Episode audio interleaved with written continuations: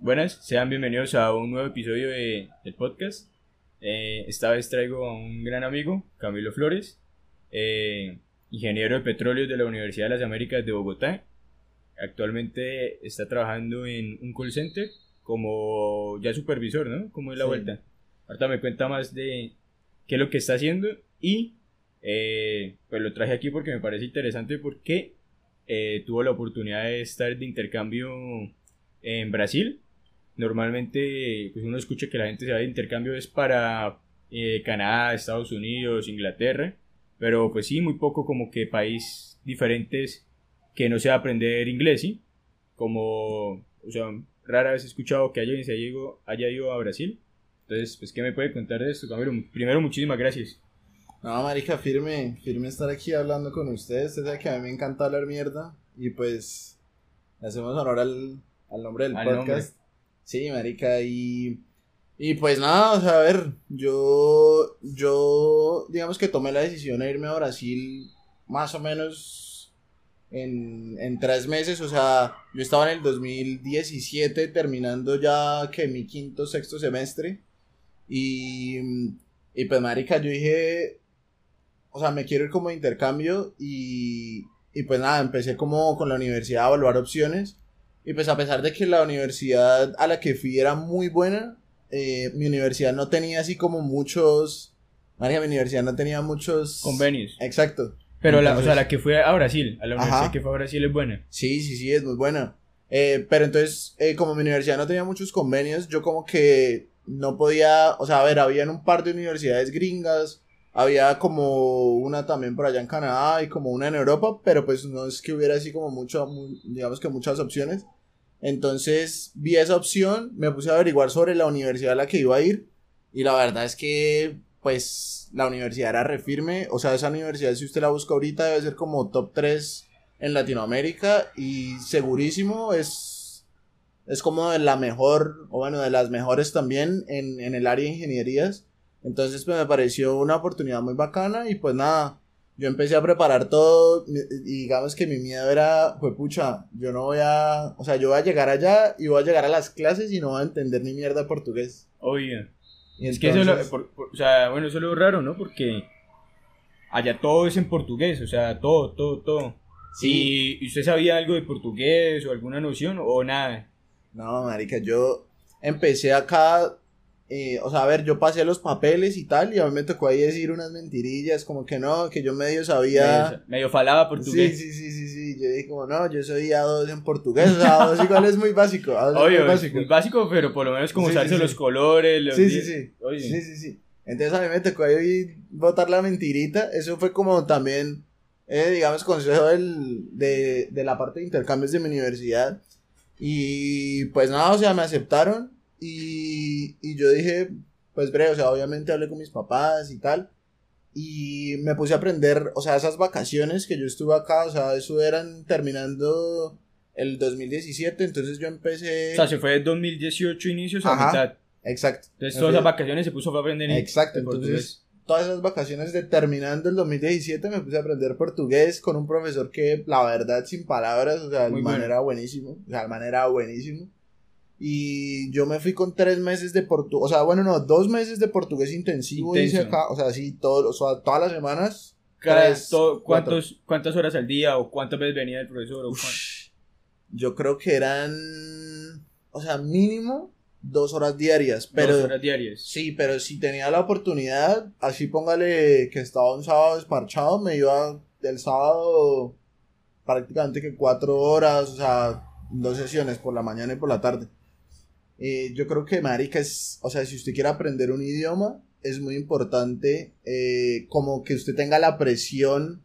eh, La necesidad. Exacto, la necesidad. O sea, si usted dice, no, pues yo me pongo a estudiar inglés, pero voy una horita, o cuatro horas semanales o tal, pues usted va a aprender, pero pues digamos que va a ser más lento el proceso, pero pues, marica, yo tenía toda la presión de tener que además pasar las materias. Obvio. porque- O sea, perdía un semestre. Obvio. Si pe- perdía ya una materia o dos materias, perdía las materias Sí, aquí, como si exacto. acá. Exacto, entonces eh, yo también, o bueno, digamos que algo bueno de, de ese intercambio es que solamente me valieron seis créditos. O sea, yo vi allá, yo tenía que ver mínimo 12 créditos pero solamente me valían 6 créditos u 8 créditos, algo así.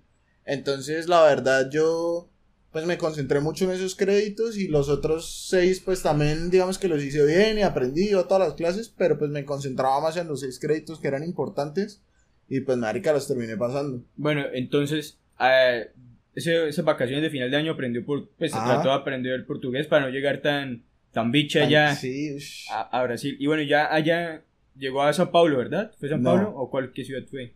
No, yo llegué, uf, marica, la verdad fue, fue muy firme mi llegada porque yo llegué en el carnaval de Río de Janeiro. Entonces yo llegué a Río de inicio de Janeiro. año, ¿no? Ajá, inicio de año. Sí, mi, mi O sea, papá también estuvo allá. Ah, bueno, marica, y, y la verdad fue muy firme porque pues 2018 más o menos inicio de año, eh, pues estaba ahí todo el tema del carnaval y pues yo estaba muy recién llegado, yo me acuerdo que mi primera conversación con gente de Brasil, bueno, en la primera conversación que tú tienes como con el taxista que lo lleva del- desde el aeropuerto como hasta el hotel. Y a mí me pasó algo repaila con el hotel y es que lo, o sea, como que lo reservé para un día después, pero no porque, digamos, por error, sino porque pues yo llegaba ese día y yo pensaba que me dejaban entrar a las 8 de la mañana que llegaba mi vuelo. ah, Pero como que el check-in era al, al mediodía, pero pues yo como que me despreocupé, yo dije, no, pues, o sea, y además el hotel era bueno, o sea, era como un Ibis, que después es, digamos que es un hotel bueno, pero barato allá. sí. Entonces yo llegué allá y me tocó así como esperar así todo jetlagueado. Bueno, ni siquiera tanto porque la diferencia son como dos, tres horas. Pero igual estaba mamadísimo. Yo no pude dormir nada en toda la noche. Y... Y nada, o sea, llegué al hotel y, y no me pude, o sea, no pude entrar. Entonces, me, o sea, yo estaba reterapeado porque... con las maletas, Sí, todo. con las maletas, todo, me tocó Mamá. dormir. Ajá, me tocó Mamá. dormir como ese mediodía por ahí botado en un sofá y, y, y- y ahí fue la primera vez que yo me di cuenta que, o sea, si la otra persona no hablaba inglés, yo estaba jodido, porque a mí me fue muy difícil explicarle, me acuerdo a la recepcionista que, que, o sea, todo lo que me había pasado, que tal, y, y no pude, o sea... Por más de que uno crea que el español es, o sea, que uno como que escucha portugués, entiende más o menos como el 60, el 70, pero igual no es lo mismo uno, que es que yo no, no fue culpa mía, es que no sé qué, la, la pelada ya obviamente no entiende nada. Sí, o sea, y, y la verdad es que, o sea, a pesar de que sean idiomas muy parecidos, es muy, o sea, usted hablar, digamos, portugués fluido con alguien, o sea, es jodidísimo. Entonces, bueno, pues ya llegué ahí, estuve en los carnavales, yo la verdad en- estuve pocos días en Río, como tres o cinco días, porque eh, pues me tenía que ir ya a Sao Paulo a cuadrar lo de la universidad y tal. Pero es- los carnavales, la verdad, son prácticamente que todo un mes. Uno piensa que es como una semana o algo ¿Sí? así, pero es casi que todo febrero. Sí. Entonces yo ahí en Río, la verdad, como que no me enfiesté tanto porque no conocía gente. Acaba de llegar Estaba también. muy recién llegado, entonces yo estaba muy turista, pero igual pues yo, yo me acuerdo, me iba solo, salía solo por las noches, pues porque tampoco conocía a nadie. Y pues Uy. ahí conocía gente igual, hacía amigos. Y o sea, como que la primera experiencia fue muy bacana, aunque también me di cuenta que los precios eran muy caros, entonces pues también estaba ahí como con miedo y medio Uy. contenido. Pero pues sí, o sea, la verdad a mí eh, lo de los carnavales me pareció una experiencia muy bacana. Y ahí entonces viaja a Sao Paulo, allá a Ajá. la universidad, y allá tenía, en Sao Paulo ya tenía donde vivir, todo. Eh, sí, sí, sí, o sea, yo en Sao Paulo, eh, eh, yo llegué con un plan que se llama como amigo USPI, que quiere decir que otra persona de la universidad ya me está esperando. Mm, Sí, eso lo- aquí también lo maneja la UNAP. Exacto, algo así. Entonces a mí como que me apadrinó una, una estudiante de allá, que la verdad es recalidosa, se llama Sofía. Eh, Saludos, Sofía. sí, si nos escuchas, saludos Sofi.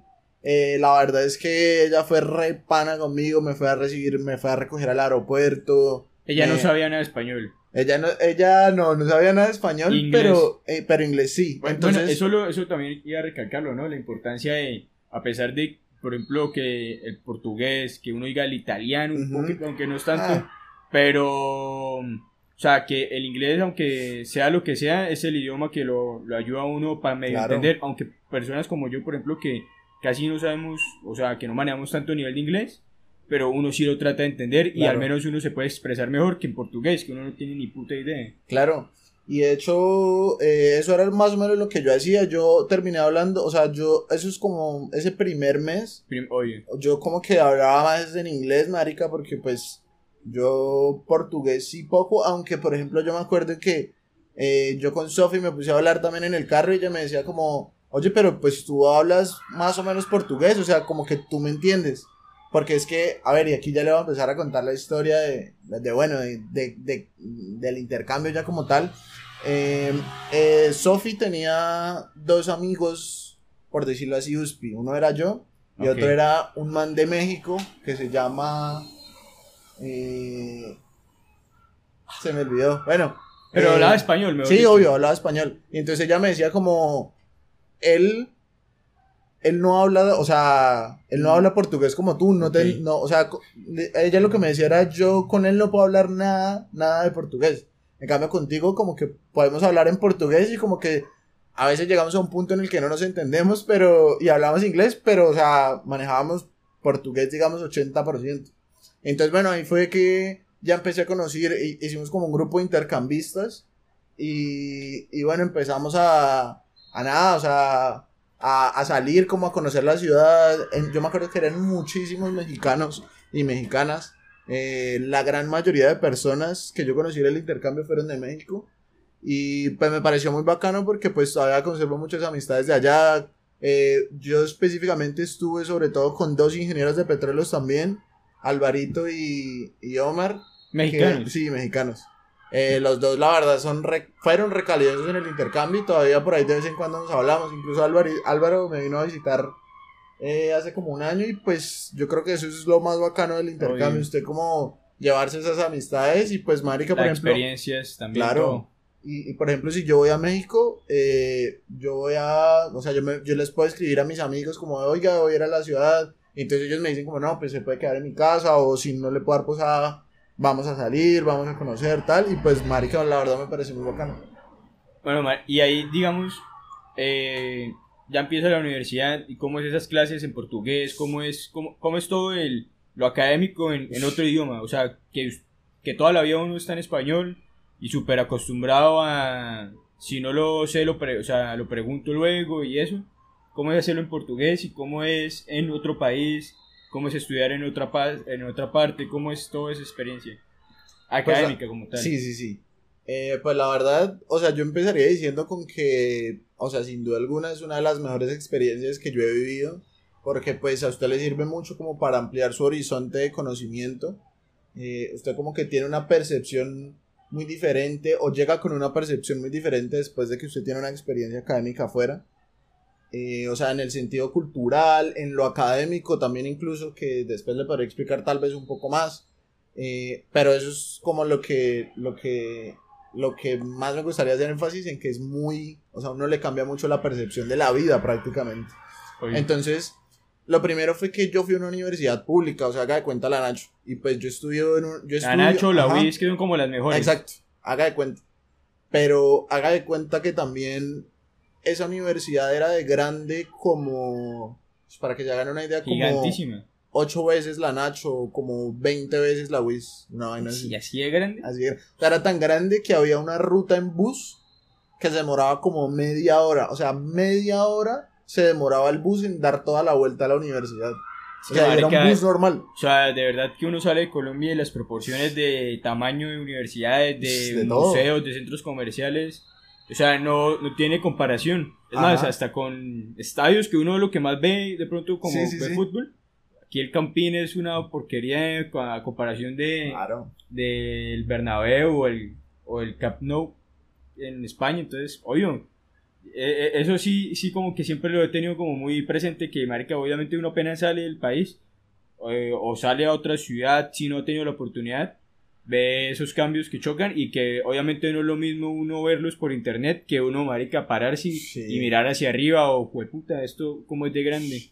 Marica, o sea, tal cual. Me acuerdo que yo nunca había visto un estadio de fútbol tan grande como el Maracaná, o sea, ese estadio... Eso es en Sao Paulo. no, el Maracaná es en Río y en Sao Paulo está el de... Hay dos estadios también, uno que quedan... Y haga de cuenta, o sea, se ve, se ve, la, se ve la diferencia, entonces eh, hay, hay como una zona de la ciudad que es como en la zona norte o zona occidente, no me acuerdo ahora bien, pero sé que, haga de cuenta, el estadio de, de del Palmeiras quedaba en una esquina de la ciudad y el estadio de Sao Paulo FC quedaba en la otra esquina. Eh, y, y, usted llegaba, o sea, donde empezaba la línea de metro, eh, en un lugar donde empezaba era en el estadio de, de, de Palmeiras y terminaba esa misma línea de metro en el estadio de, de, de Sao Paulo. Entonces ahí yo como que también me empecé a pillar como eh, la influencia que también tiene el fútbol, por ejemplo, en Brasil. O sea, es muy, es, es demasiado marcado. Ahorita más tarde le voy a hacer una,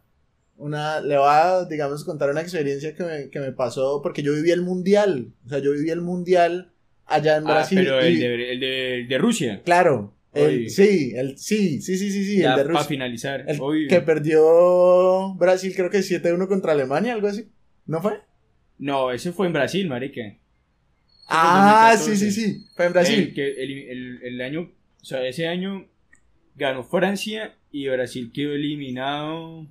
Contra, no y perdió contra México, creo que en grupos. Sí, perdió contra México, que eso Sí, fue sí, una sí. humillación hijo de putísima. Claro, entonces imagínense. Bueno, pero sorry, para Pero no bueno, desviar- sí. sí, para no desviarnos, eh, ya digamos como lo académico como tal. Entonces Sí. ya ahí usted está en la universidad gigante y todo, los profesores, las materias, o sea, todos esos cursos cómo eran, cómo los hizo, cómo los superó. Eh, bueno, también, o sea, acabo de aclarar que yo llegué y vi esa vaina inmensa, pero eh, a mí me, me habían dicho que yo iba a estudiar era en una ciudad que quedaba a una hora de Sao Paulo. Ah, o sea, haga de cuenta es como si usted... ¿Otra C? Sí, haga de cuenta como, no sé, San Gil o algo así, pero pues ya un poquito más grande. Haga de cuenta que la ciudad donde yo estudié era casi de grande como Bucaramanga, tal vez un poquito más chiquita. Y también era como un área metropolitana. Como Eran- eran como tres ciudades pegadas Ok. en, en el mar. Yo, yo vivía en el mar, yo vivía en el mar. Y, y bueno, a- ahí está, está también todo el, eh, digamos, el contraste y es que la, la sede que había en esa, en, digamos, en esa ciudad sí era muy pequeña, o sea, era un edificio que literalmente se estaba cayendo a pedazos. Eh, pero pues los salones eran bacanos, o sea, digamos que estaba bien tecnificadito, pero por fuera la fachada era un edificio reviejo. Eh, y, y cuando yo me acuerdo que empecé clases, eh, mi primer también como, como experiencia fue que eh, la gente, o sea, a mí se me hacía y, y mi percepción era que la gente era muy vaga. O sea, vaga. yo me acuerdo que iban literalmente en boxers, como esos boxers largos de pijama, en chanclas y en una camisa sisa. Bien mal. Sí, se lo juro. Y los manes ponían así los pies en, la- en la, bueno, no en la mesa, pero sí tal vez como en otra silla. Y todos en... Más relajados. Marica, todos en sandalias. Marica, así con el celular toda la clase. Y los, a los profesores les valía verga. Los manes llegaban, daban sus clases, hacían sus parciales. Habían de todo. Habían profesores que eran reparchados, re buenas gentes. Y otra cosa también muy bacano que viví fue que todos los profesores con los que yo tuve clases allá eran eh, doctores. Eran, todos tenían doctorado PH. o postdoctorado. Hijo de puta. Claro, y, y, la, y la verdad, los manes, o sea, yo creo que les debían pagar muy bien porque pues era básicamente que la mejor o de las mejores universidades de Brasil. Y trabajaban prácticamente que con el Estado. Eh, entonces yo como que eh, aprendí mucho de esos profesores que no son así escueleros, que, que, Que como que no, le, sí, que no le dejan así tareas todos los días y que venga y me firma y que tal, sino Que que... a gusto ir a aprender. Exacto, exacto. Y, y se notaba que los manes explicaban como con una. Primero, como con, con una metodología diferente, porque es que esos manes son unos académicos. O sea, ellos, ellos, llevan, ellos llevan estudiando mínimo, mínimo, póngale entre 10 y 12 o 13 años. Entonces, esos manes realmente son unos académicos. Y se nota que cuando ellos tenían sus clases, eh, lo expresaban de esa forma. O sea, como que yo estoy acá porque si quiero y no como en el caso de- que me pareció en mi universidad que Acá yo en estoy- en Coquín, Colombia. sí en mi universidad allá en Colombia que era como no yo estoy acá porque eh, me echaron de la empresa y esto es un trabajo como eh, digamos Pasar. adicional Oye. o bueno no tanto eso sino también por ejemplo eso pasaba mucho que el profesor tenía un trabajo y era profesor de cátedra la mayoría de mis profesores creo sí estoy casi seguro que eran de cátedra entonces que iban allá y daban una clase y después se iban a trabajar Oye. entonces pasaba mucho eso. En cambio, en Brasil eran solo Claro. profesores. Claro, y o sea, prácticamente que todos los profesores eran de ese tipo, así, doctores, que se notaba que estaban ahí porque les gustaba. Y no se ponían así, o sea, ni a tomar lista, ni a nada, sino que iban allá a hacer sus clases y un poco con lo que es también la universidad pública acá, ¿no? Que los profesores por lo general son más de ese tipo de van y dan su clase, no le importa si van o no van, sino un poco más de ese estilo, pero pues allá como que un poco más amplificado. Entonces, eh, bueno, yo empecé a hacer las clases. Al principio se me hacía difícil, sobre todo, pararme a escuchar tres horas de portugués. Obvio, porque me imagino que no captaba todo. Obvio, entonces yo, pero yo era repreguntón, porque, o sea, yo dentro de todo, mi portugués hablado, o sea, yo sabía también que yo tenía que hacer eso para aprender realmente, o sea, que no me diera pena preguntar, que, que tal, y, y, eh, y yo tuve clases con mis dos amigos mexicanos, la mayoría. Creo que eso es lo que usted dice, lo de perder el miedo a preguntar. Sí, sí, sí. Para aprender un idioma es súper clave. Sí, sí, sí. No, total. Entonces yo sí era repreguntón y yo le decía a los profesores como, no, no entendí, qué pena. Y los manes, ah, sí, todo bien y tal. Y yo como que hice, pues no amistades, pero sí tuve buenas relaciones con los profesores porque eh, los intercambistas que íbamos en petróleos eran muy pocos. Eran muy pocos. Y de hecho llegaban así como de, de tres o cuatro universidades y no llegaban de más. O sea, llegaban del- de la universidad donde eran mis amigos, que es la IPN de México, de la UNAM de mi universidad y a la Nacho de, de, de Antioquia que también tiene petróleos. Y por ahí una de, de Argentina y una de Perú, pero pues muy pocos.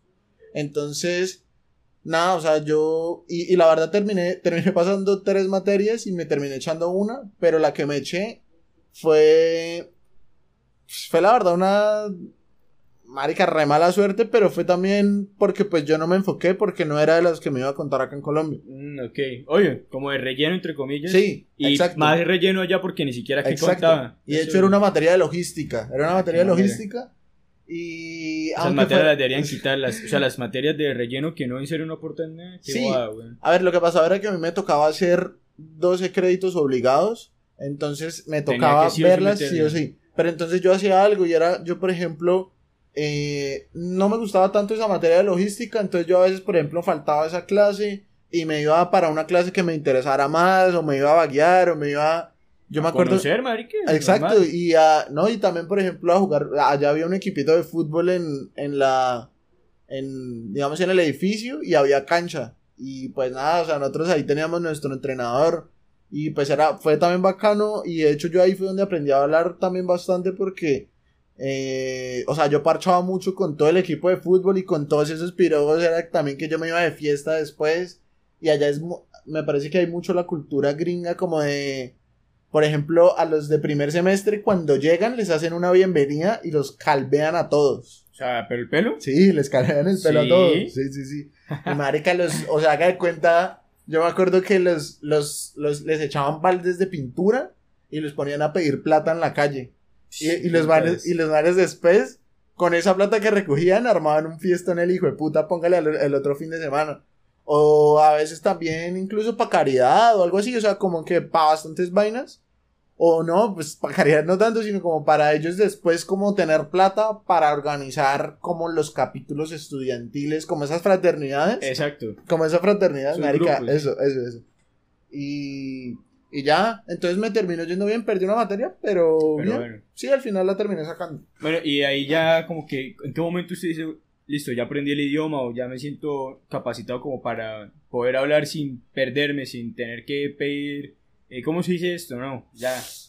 Yo, o sea, fue más o menos sí, en la mitad o ya finales del intercambio. no, la verdad, yo creo que fue más o menos a la mitad. Yo ya me defendía muy bien, más o menos a la mitad. Y yo hice algo también inteligente y es que yo siempre intenté vivir con brasileros.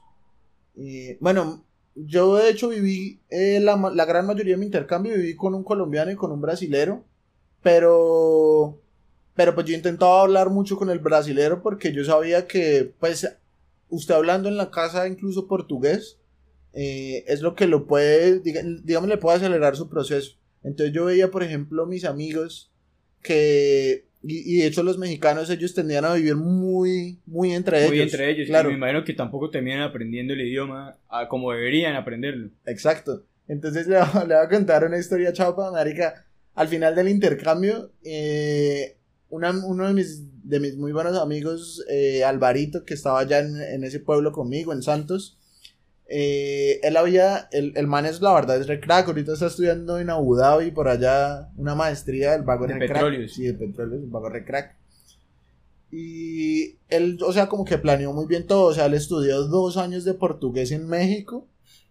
Después el man se fue a intercambio. Y, y en el intercambio él, pues, digamos que él no era tan extrovertido. O sea, a él le gustaba enfiestarse y tal. Pero no era tan amiguero como yo. Entonces, el man, y el man siempre vivió con Omar. Y eh, también vivía Omar con era otros. Omar mexicano. era mi otro mexicano, el otro amigo mío mexicano que vivía allá. Y ellos, aunque vivían también como en una casa de brasileros, ha- hablaban mucho entre ellos. Eh, y al final del intercambio nosotros le preguntamos a una vieja que la verdad estaba tragada de él, me acuerdo, bueno, no me acuerdo del nombre, una brasilera que vivía como en la casa de él y estaba como tragada de él. Eh, le preguntamos como, bueno, ¿quién habla mejor portugués? ¿Álvaro o yo? Sí. Y la vieja terminó diciendo que yo hablaba mejor portugués. Entonces, o sea, fue. O sea, fue, fue rechapa para mí porque obviamente el man había hecho dos años, Entonces, marica, la el man. Obvio. todo. Y entonces, pues, ahí es donde uno también dice que es muy importante, marica, o sea, salir a enfiestarse, ser amiguero, eh, meterse así en fútbol, vivir con brasileros, porque eso es lo que en realidad le va a potenciar su idioma. Y, y, y sí, o sea, la- digamos que ahí está la diferencia entre cómo él llegó con dos años y salió, pues digamos que normal, o sea, un, un buen nivel. De hecho, él presentó el examen y también tiene un muy buen nivel de portugués. Pero yo, por estar como tan inmerso ya en la cultura, pues como que eh, tuve y logré también tal vez tener un mejor Nivel de inglés. Ajá, Eh, de, de portugués, portugués, pero en algunas cosas, tal vez en, en lo académico, por ejemplo, escribiendo y leyendo era mejor, pero tal vez yo escuchando y hablando era, era mejor, o algo así. Bueno, ¿y cómo fue ya, digamos, ya finalizando eso del, del mundial? ¿Cómo es, ¿Cómo es vivir un mundial en Brasil? Aunque no Ush. haya sido en Brasil, ¿no? Pero bueno. Sí, no, pero, o sea, créame que es, es otro nivel. O sea, no es como es- aquí que no. uno como que va a Boyson y puta No. la locura, no, nada, nada que O sea, es, es, es otro nivel, marica, es otro nivel. O sea, es, es parecido, digamos, en que usted va, busca un barcito con sus amigos para verse el partido, después sale a enfiestarse y tal. O sea, esa parte es parecida, pero cuando juega Brasil, o sea, Se siente se diferente el ambiente. siente, o sea, muy diferente. Por ejemplo, yo me acuerdo que mm, allá en Sao Paulo había una calle que era como la Rua Augusta, que es como donde se arman todas las fiestas. La fiesta buena y la fiesta mala, o sea, ya estaba los puteaderos, estaba todo. Bueno, allá no hay casinos, pero ¿En Brasil hay eh, casinos? No, no hay casinos. Después también le puedo contar algo sobre eso. No hay casinos, eh, pero hay, o sea, también habían rumbeaderos bien. De hecho, también los mejores rumbeaderos quedan como en esa calle. Haga de cuenta una cuadra piche, pero grande. Y los partidos de Brasil se armaban en esa calle, unas fiestas en las que usted no podía casi que salir. Y la gritadera y tal. y- o sea, era todo el mundo en la calle. Eso era lo que a mí más me o sorprendía. sea, esa era la calle, calle, En, en la calle, calle, sí. Y, y, o sea, era una locura. O sea, todo el mundo con la camisa de Brasil, todo el mundo apoyando el equipo. Aunque claramente también allá se ve como también la gente que piensa como acá que no, que la gente solo piensa en fútbol, como los detractores del fútbol, pero en general la mayoría del pueblo sí es, o sea, es muy, muy, muy, futbolera. Y eh, yo me acuerdo que cuando, y aquí le voy a contar la historia que le dije que le quedé viendo. Eh, yo tenía una amiga, bueno, conocía ya una vieja de Brasil, y la vieja, cuando perdió Brasil, porque Brasil quedó eliminado más o menos prematuramente en ese como- mundial. Es que no me acuerdo fue mal, pero creo que perdió contra Alemania igual. Sí, Perdió contra, pe- pero perdió poquito, o sea, póngale perdió 2-1. O- Bueno, no me acuerdo. El caso es que eh, la vieja se puso a llorar, o sea, a llorar, pero no ni siquiera de rabia, sino de tristeza Oye, se puso a llorar y yo me acuerdo que ella me dijo como los alemanes son buenos, o sea, mejor dicho, el pueblo alemán es mejor que nosotros en todos los sentidos y, y nosotros sentíamos que, le, que, que teníamos la oportunidad de ganarles en fútbol y, no le eso. pudimos ganar, o sea, exacto, era como ni en fútbol le pudimos ganar a ellos. Oye, entiendo ese sentimiento de como fue puta. Es que Sí, sí, son sí. la verga y en lo que nosotros somos la verga, supuestamente pentacampeones, baila, nos Marica, meten siete sí. goles en, en casa y ahorita nos vuelven a eliminar. Marica, era así literalmente. O sea, literalmente esas fueron las palabras de ella.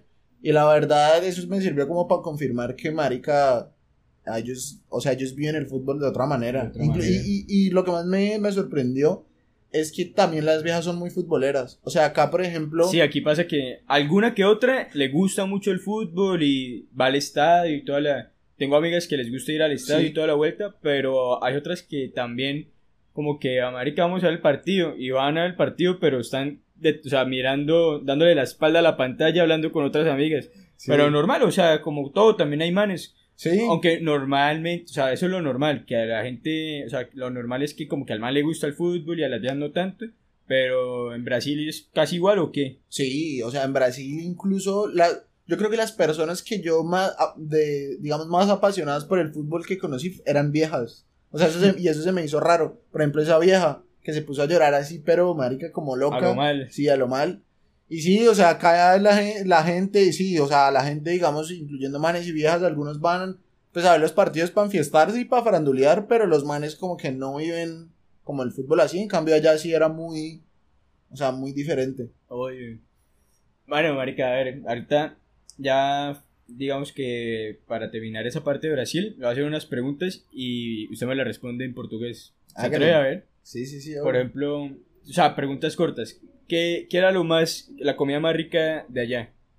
A mí eu acho que a comida mais boa foi a feijoada, que era um prato de feijão, arroz, mas o feijão era tipo assim, tinha carne de porco, de vaca e sei lá, mas foi um prato muito bom.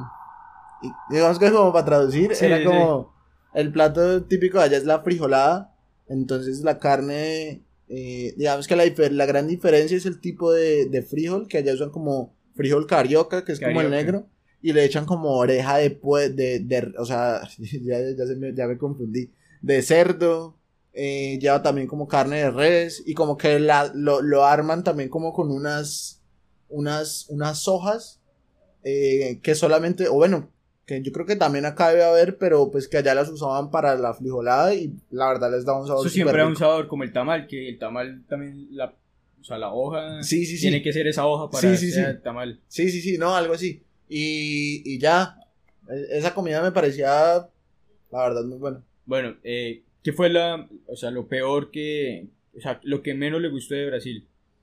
Eu acho que a insegurança, também como na Colômbia, a gente Ah, bom, lá tem muitos ladrões. E quando eu morava em. Bom, eu namorei, mas quando eu fui em São Paulo uma vez, eu quase fui roubado saindo de uma balada. E a verdade é que fiquei muito puto e quase. Quase morro ali, mas não, tudo bem, no final. Eh, ahora en español, rápidamente. La inseguridad. Eh, sí, la inseguridad. Eh, a mí una vez casi me roba. Me, Un travesti que sí, sí, sí, sí, sí. Una vieja. sí, sí, sí, esa historia. O sea, yo iba saliendo de una discoteca y me, me acorralaron así como dos viejas y dos travestis. Y me sacaron el celular del bolsillo. Era como mi primera fiesta en Sao Paulo. Yo estaba borrachísimo. O sea, pero borrachísimo es borrachísimo. Iba, iba caminando como hacia el metro y como que una amiga mía con la que yo había estado como bailando y tal en la noche, eh, eh, como que se dio cuenta y fue y como que me, literalmente me, me salvó, marica, me salvó de, de ese robo.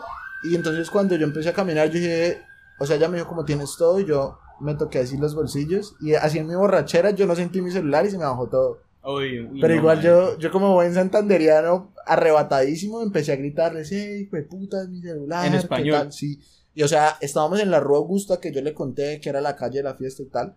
Y estábamos justo pasando por una zona de, lo que le digo, de, de, tra- de, de, de puteaderos. Y, y, y allá en los puteaderos hay muchísimos travestis también. Oye, aquí Sí, también, o sea, en todos claro, lados, pero... Exacto. Pero entonces allá como que estaban así en la calle y tal. Y, y, y bueno, entonces yo les empecé a gritar y como que los manes, o sea, yo Se creo que... asustaron. Sí, como que se timbraron. Y entonces uno de los travestis o una vieja, no sé, fue y como que me dijo, mira, se te cayó el celular. Obviamente era pura mierda. Y mis amigos me timaron con que yo me había rumbeado con un travesti. O sea, Mm, como qué de mal maldad. viaje, qué mal viaje. marica. Eh, eh, pero pues obviamente, obviamente no fue verdad. Y pues ya nada, eso fue. A ver, eh, ¿qué fue lo que, ahora lo contrario, qué fue lo que más le gustó? Que diga como, me, o sea, me extraño esto. É, na verdade, eu acho que o melhor que eu vivi lá no Brasil foi a experiência de viajar e de conhecer muitas cidades muito boas lá do Brasil. Ah, por exemplo, Floripa, Rio de Janeiro, São Paulo. É, e também morar na, na praia, é, eu morava, tipo, a duas ruas da praia e a verdade é que foi uma experiência muito boa que eu, assim como você fala, eu tenho muita saudade disso. Ok. Eh, así el por corto en español. Sí, yo creo que viajar, o sea, conocer, Conocer todo el ciudades, país. exacto, conocer ciudades, conocer Florianópolis, que es la verdad la ciudad más chimba. Yo creo que se compara incluso con muchas ciudades de Europa, incluso yo la pondría por encima de algunas ciudades de Europa. Es que usted también conoce Europa, ¿no? Exacto. Entonces, eh, Floripa, yo digo que es una ciudad, Top. marica, sí, top, muy O top. sea que si uno puede ir, tenga, vaya. sí, sí, yo les recomiendo que vayan allá. Porque esa parte sur de, de Brasil es muy bacana. Y también vivir en la playa, o sea, como esa vida playera. Yo salía así a trotar en la playa, hacía barritas, eh, jugaba fútbol playa y marica, todo eso era muy bacano. Oye, o sea, la- es más, creo que hay un punto en el que quería también llegar que, eh, por ejemplo, que he escuchado a mucha gente, o sigo a gente que habla muchos idiomas y que muchas veces dicen que cuando ellos están hablando en un idioma, el, el idioma les da la personalidad hasta para cómo ellos se sienten, cómo se expresan. Y hasta que, por ejemplo, si quieren expresar ideas, pues hablan como en, en inglés porque es como más frío de pronto. Pero si quieren hablar como de amor, hablan en italiano. Sí, o sea, sí, obviamente aquí el, el mamador que habla to- tantos idiomas, ¿no? Y que, por ejemplo, también el portugués es como una, un, un idioma más como para mamar gallo, coloquial, como disfrutar más la vida. Y creo que también eso se, Claro. se ve referenciado en, a las personas, en la cultura, en cómo ellos viven, cómo hasta en cierto punto yo digo como que se llega a parecer un poco como el costeño, como su, a Sí. su jerga, así como, ah, mamá huevo, eh, mamá huevo, no, eh, se- no sé, ya estoy haciéndolo eso, como de, hey, compa, no joda, manito, así como ese hablado como cantado Sí, que tiene el portugués. No, marica, totalmente. De hecho, yo no sé, yo también ya había visto alguna noticia de ese estilo. Eh, no sé si fue usted el que me la mandó, pero bueno, para confirmarle, digamos que también para hablar un poco de eso, marica, efectivamente, eh, algo que se me olvidó tal vez mencionar es que dentro de todo también la mejor experiencia es como vivir súper relajado, porque yo tenía poca carga académica, como así sin preocupaciones, pero a la vez como tampoco súper dejado, porque pues tenía la universidad, yo Obvio. iba a todas las clases, nunca faltaba una clase, o casi nunca.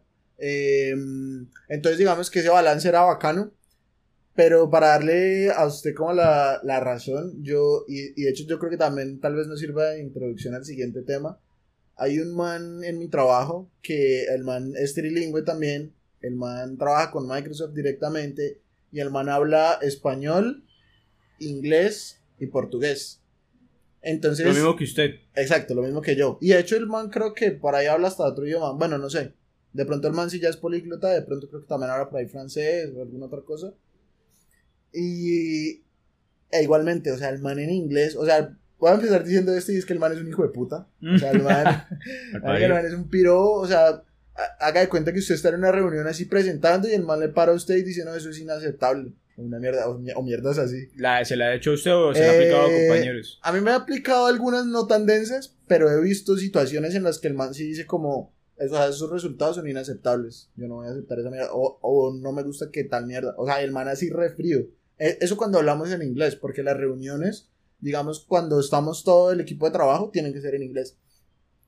Pero me di cuenta eh, y me pasó algo muy chistoso y es que el man para practicar su español, cuando el man tiene solo reuniones con el equipo de Colombia, el man hace las reuniones en español. Ok.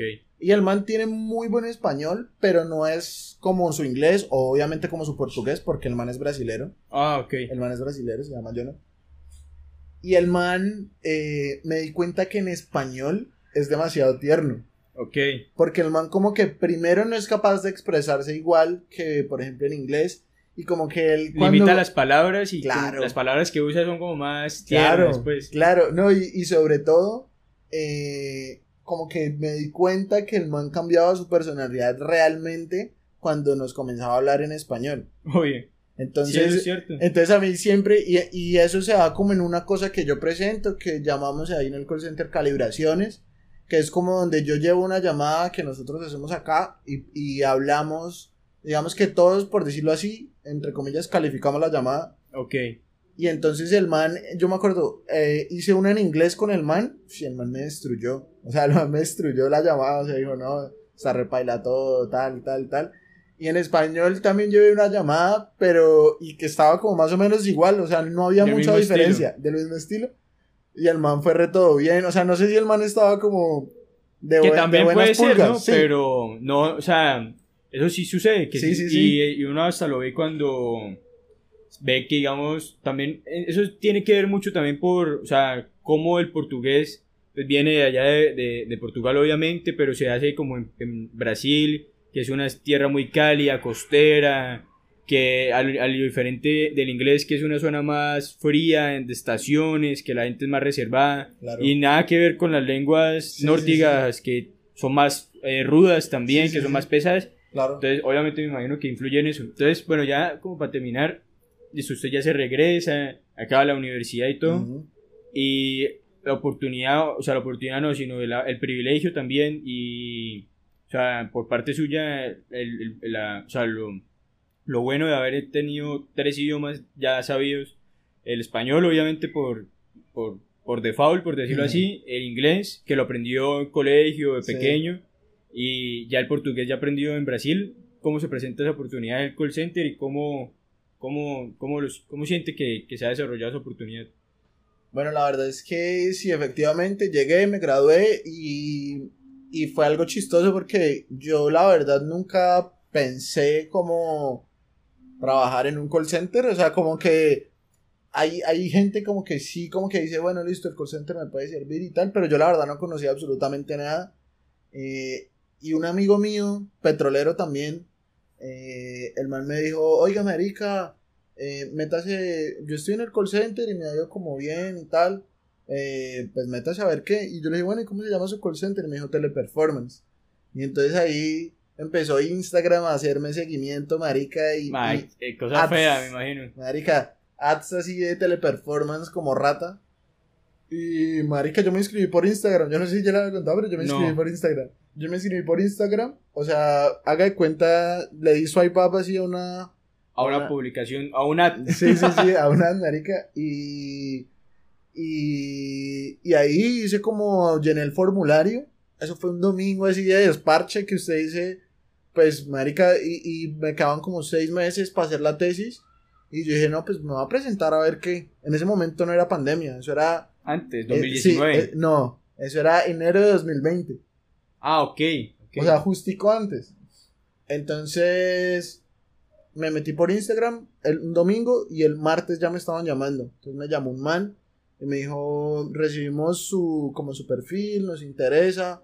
Eh, antes le voy a hacer como unas pruebas en inglés y en portugués y también como una breve en español.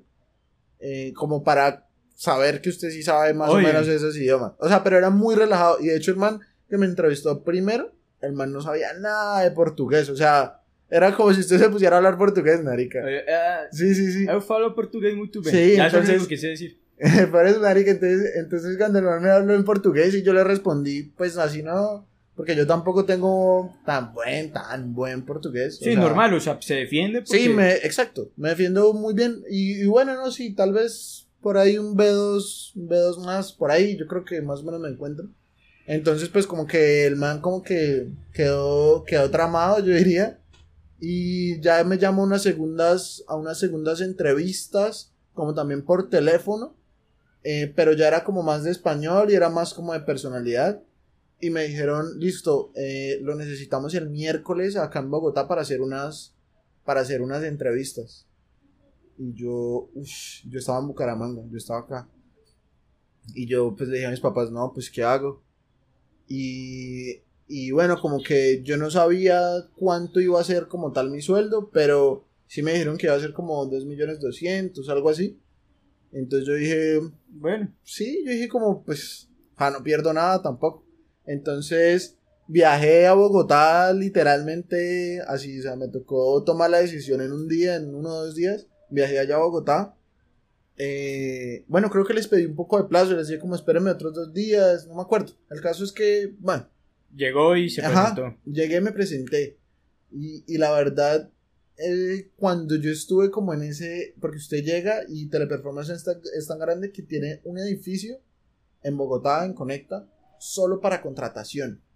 Entonces usted llega y ve un montón de gente, todos que quieren ser, digamos, Es que eso, lo que usted comenta, creo, y lo que hablábamos que es con, con Atuesta, que tele, te- Teleperformance es como la segunda empresa que tiene Sí. más empleados en el país. Sí, es, es como la cuarta, algo así, O sea, es- como es- top 5 o algo así. que eso es exagerado. O sea, es exageradísimo y también eso se ha dado por, por el crecimiento que tuvo esa industria de call center en pandemia. También. Porque la gente no podía salir. Eh, entonces todo por teléfono, todo por teléfono. No, que no me sirve, ya no puedo ir a la tienda, está cerrada, le toca llamar a un call center. O incluso, por ejemplo, eh, qué sé yo, industria médica, no, no, no Tele- exacto, no, Tele- no- telemédico, exacto, esa mierda. Eh, marica, qué sé yo, muchísimo, o sea, esa, la verdad, esa, esa industria ha crecido mucho. Y, ah, bueno, entonces yo llegué allá y era un edificio re grande solamente para entrevistas. Y, y yo dije como, "Ush, marica, A ver, esto, esto va en serio, sí, aquí, ahí fue como que yo me di cuenta, "Ush, esto va en serio. Y entonces yo llegué, eh, me dijeron, bueno, ¿tú qué vas para, para, para español, bilingüe o bilingüe? Y yo, no, O yo, voy- yo no, no me dijo trilingüe, yo le dije, no, yo voy para trilingüe. Y entonces de una vez me dio un formulario diferente y me puso en una fila diferente también. Y, o sea, ahí qué fue- pena, ahí el hecho, o sea, el hecho de que usted sepa otro idioma aparte del inglés Ajá. da más para ganar más, o sea, Claro, muchísimo. sueldo. Muchísimo. Bueno, no. Pues muchísimo, póngale que sean entre 400 y 500 más, pero sí. es Bueno, mucho, obvio. claro. Y por ejemplo, haga cuenta que un bilingüe hoy en día se gana entre 1.700.000 y 2 Millón. millones. dos millones. Un trilingüe se gana entre 2.200 y 2.500. Y bueno, de ahí ya para arriba, pues el resto de cargos. Pero eh, lo que yo me di cuenta también fue que uno cuando, o sea, digamos que las oportunidades que se le abren a uno también por ser trilingüe son, son bastantes. O sea, y yo me di cuenta que mi proceso, me, ese día me encontré con otros dos o tres amigos de la universidad Que eh, también, que están- también estaban allá. Y pas- o sea, pasaron muchísimas historias. weón. A uno de mis amigos, bueno, de hecho no era tan amigo, ese sí no era tan amigo, a un conocido de la universidad, como que el man ya iba a firmar contrato y el man estaba así con el lapicero en la mano. El man me dijo, yo estaba con el lapicero en la mano y me dijeron, como no, ya no. ¿Y que no le dijeron que por qué? No, nunca le explicaron y le dijeron, y no puede volver a presentarse en Teleperformance eh, dentro de tres meses. Y yo, Y él sabe inglés y todo. ¿o El man sabía inglés y español y había pasado ya todo el proceso. O sea, el man ya había Claro. hecho como. De pronto yo creo que fueron exámenes médicos o psicológicas, pero el man ya iba a firmar contrato. O sea, el man me dijo, yo ya, o sea, a mí ya me habían mostrado mi contrato. Qué agreste. Sí, marica, re agreste. Y el man salió re, re achicopalado de allá y pues no era tan amigo mío y yo no sabía qué decirle. Obvio. Y además a mí me estaba yendo bien en el proceso porque, ah, y aquí también le voy a contar, Marica, yo, o sea, yo llegué a las 7 de la mañana y estuve, ese día tuve como cuatro, como cuatro entrevistas en inglés, no mentiras, como dos entrevistas en inglés, tres entrevistas en portugués y como dos en español. Tuve como siete entrevistas en el día. Hijo de puta, mamá, o sea, No. hablar mierda y hablar. No, estaba mamadísimo. Eh, y, y eso pasó en parte porque una de las viejas, que digamos de recursos humanos, que calificaba portugués, como que no le tramó mucho mi portugués, Sí. eh, pero al otro sí, entonces como que entraron en conflicto ellos, y entonces llamaron como a un tercero, eso pasa mucho, y, y ahí el tercero como que dio el aval, y pues me terminaron contratando. Eh, y en inglés sí me hicieron las dos y en las dos bien. Eh, me acuerdo que me entrevistó el que iba a ser mi jefe, o sea, mi supervisor en esa, el que iba a ser mi supervisor en esa, época se llamaba Ronald, se piró, era más vago. Bueno, eh, y pues nada, o sea, el proceso fue rapidísimo. Yo entré y me contrataron el mismo día, o sea, me contrataron de palabra el mismo día. Al otro día me llamaron a hacer exámenes médicos y a firmar contrato. Yo firmé contrato al mediodía, pasado ¿Y mediodía. usted le tocaba ir presencial o ya era, le dan el computador? No, presencial, allá era todo presencial porque en esa época no había pandemia. Oye, Y el trabajo de call center en, estando en esas oficinas es diferente. es un visaje. Oye. Es un visaje porque a usted al área de trabajo por, por seguridad. No le lo- celular, nada. sí, eso me ha dicho otra amiga. Nada, nada, nada, nada.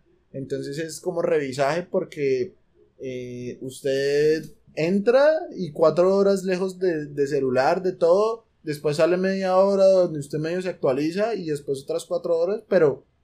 o sea, Sí, uy, usted como que no tiene contacto con el exterior. Entonces usted, pues... eh, por eso es que termina haciéndose buen, digamos generalmente, termina haciéndose bien amigo de con los que trabaja porque usted no tiene celular. todo el día ahí. Y todo el día ahí Y que ustedes tienen como un chat interno que pueden hablar. Sí, claro, nosotros, por ejemplo, yo pues que trabajo en, en, en la cuenta de Microsoft, nosotros usamos Teams todo el día normal y allá en operaciones también muchos utilizaban Teams y tal y la vuelta. Bueno, listo, entonces ya ir como para... Y ya lo último, por decirlo así, usted ya llega pandemia, toda la vuelta, y, pero entonces ya, lo, o sea, ya puede tener la oportunidad de trabajar en la casa, Ajá. consultor. Y bueno, ya hay cómo es lo último, ahora que en lo que está haciendo ahorita, cómo es que se presenta esa oportunidad para subir de puesto, o, ok, ok. cómo es eso. Listo, entonces yo empecé a trabajar ya como tal, o sea, hice el entrenamiento, después empecé a trabajar ya como tal en la empresa y yo trabajaba de Respondiendo noches, llamadas, respondiendo llamadas, pero yo trabajaba de noche. el turno de noche.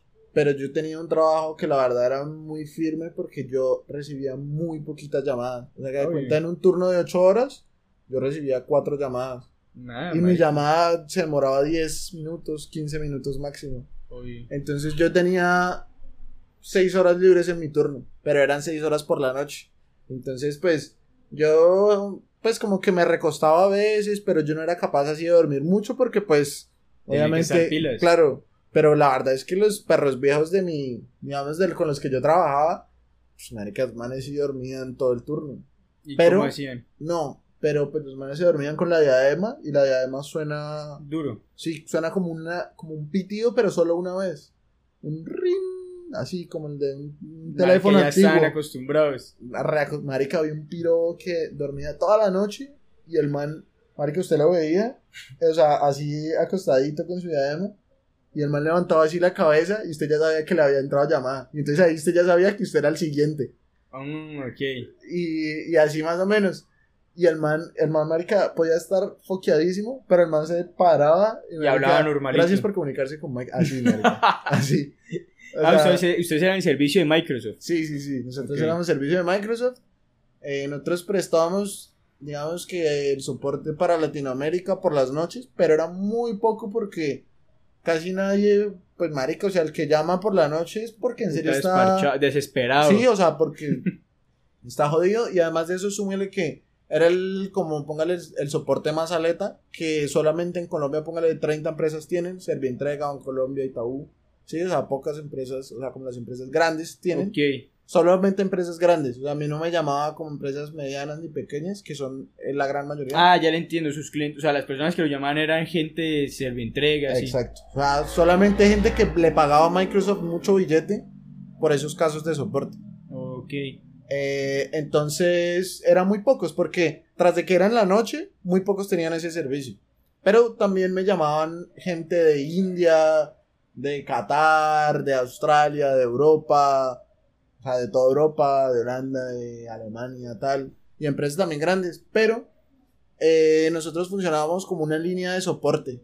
O sea, si se caía una línea por allá en la India, nos, nos empezaban a llegar a nosotros así Llamada, muchísimas llamadas. Uy. Y habían, y de hecho hubo una época, marica, que nosotros, o sea, toda la noche, o sea, como por, póngale, una, dos o tres semanas, algo así, marica, Conteste toda conteste. la noche era conteste y conteste, y es porque se había caído una línea en India que prestaba otro, digamos, la competencia de nosotros, póngale Ujú. otro call center, Concentrix. Entonces Teleperformance dijo, o sea, como para, para demostrarle a Microsoft que ellos eran más aletas, les dijo, "Bre, o sea, ellos les están incumpliendo, nosotros tomamos esas llamadas. Y entonces nos pusieron a nosotros a, a tomar llamadas que no eran de nuestra, de nuestra De área. Empresa. Ya, ok. Marica, y nos tocaba así, ta, ta, ta, ta, ta, ta, ta, ta, ta. Marica, y esa semana, uff, se logró que yo estaba que me movía porque, o sea, digamos que usted tomando llamadas todo el día, vaya y venga, pero usted ya tome llamadas toda la noche. No, marica. Y yo no, marica, estoy pagando todo el karma de, de la vagancia que había tenido durante los meses pasados. Pero bueno, dentro de todo eso era firme. Y también para ya también ir terminando así como usted decía, eh, pues nada, o sea, a mí se me dio la oportunidad de crecer en la empresa. Yo ahorita soy analista de calidad, que soy como el que revisa los procesos y el que revisa las llamadas de los chinos. Eh, les da como el feedback, por decirlo así, que es como la retroalimentación de qué están haciendo bien, qué están haciendo mal. Y yo soy como el encargado. ¿Ya no contesta llamadas? No, ya no contesto llamadas. Y yo ahora soy el encargado de eh, mantener los niveles de servicio, o sea, como el nivel de encuestas, que al final dicen como qué es para la encuesta tal. Eh, eso se llama como CPE, que traduce como Customer Partner Experience que es como la experiencia de los clientes, básicamente. Y eso se mide en, las encuestas. Ok. Entonces yo soy el encargado como de que los chinos siempre estén pendientes de la encuesta, que traten bien a los clientes para que los califiquen bien. Eh, y básicamente eso es lo que yo presento. Yo todas las semanas también tengo ahí reuniones con la gente de Microsoft para presentarle esos resultados. Y en eso es más o menos lo que ando. Me ha parecido bacano porque ya es como una como una experiencia más cercana a lo que es como manejar un, como un negocio, ¿cómo decirlo? Sí, como ya un cargo... manejar personas. Exacto, también manejar personas. Procesos. Exacto, entonces ya es como un poquito más, más, digamos, a, no, a fondo no, pero sí como, digamos, un, nivel diferente, un área diferente. Y también el eh, sueldo mejora. Claro, eh, y sobre todo, pero más que el sueldo, la verdad, yo me cambié de trabajo por dos cosas. Primero porque... Eh, iba a aprender más cosas de Microsoft bacanas porque yo ahí... también le interesa ese claro, Claro, y yo estaba como ya muy estancado, o sea, en las llamadas yo era muy bueno y me iba bien y tal, pero, o sea, como que ya estaba medio aburrido por, porque era siempre lo mismo, o sea, aunque eran a veces clientes de, y casos re locos, pues era marica casi siempre lo mismo, entonces yo ya estaba medio aburrido ahí. No, y eso sucede que la verdad que a mí, a mí me pasa que cuando trabajaba en la droguería, la verdad la, el 80% de las personas que van preguntan por las mismas 10 cosas, o sea, y de ahí no salen. Y lo otro que usted dice, lo que uno podría aprender son como tres o dos casos al día, y eso algunas veces ni se presentaban. Normalmente es puro gripa, solo eso, y me imagino que sí, pasa también en el call center. Marica, sí, tal cual, ¿no? Tal cual.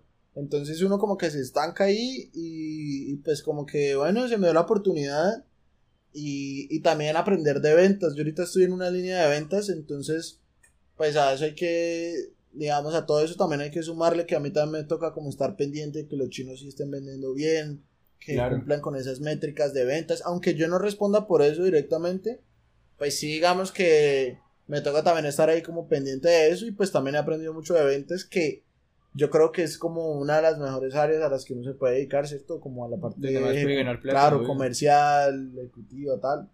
Me parece que es un área muy, muy bacana. Ah, bueno, apenas muy interesante, la verdad. Camilo, muchísimas gracias por, por su tiempo, por contarnos, pues, cómo le fue en Brasil, cómo fue toda la experiencia. Y nada, la verdad, un, un gustazo, weón. Nada, marica, Johncito, este, gracias también por la invitación. Y pues nada, ya sabes que a la orden, todo bien. Sí. A ustedes muchísimas gracias por escucharnos. Que tengan el resto de día muy bueno.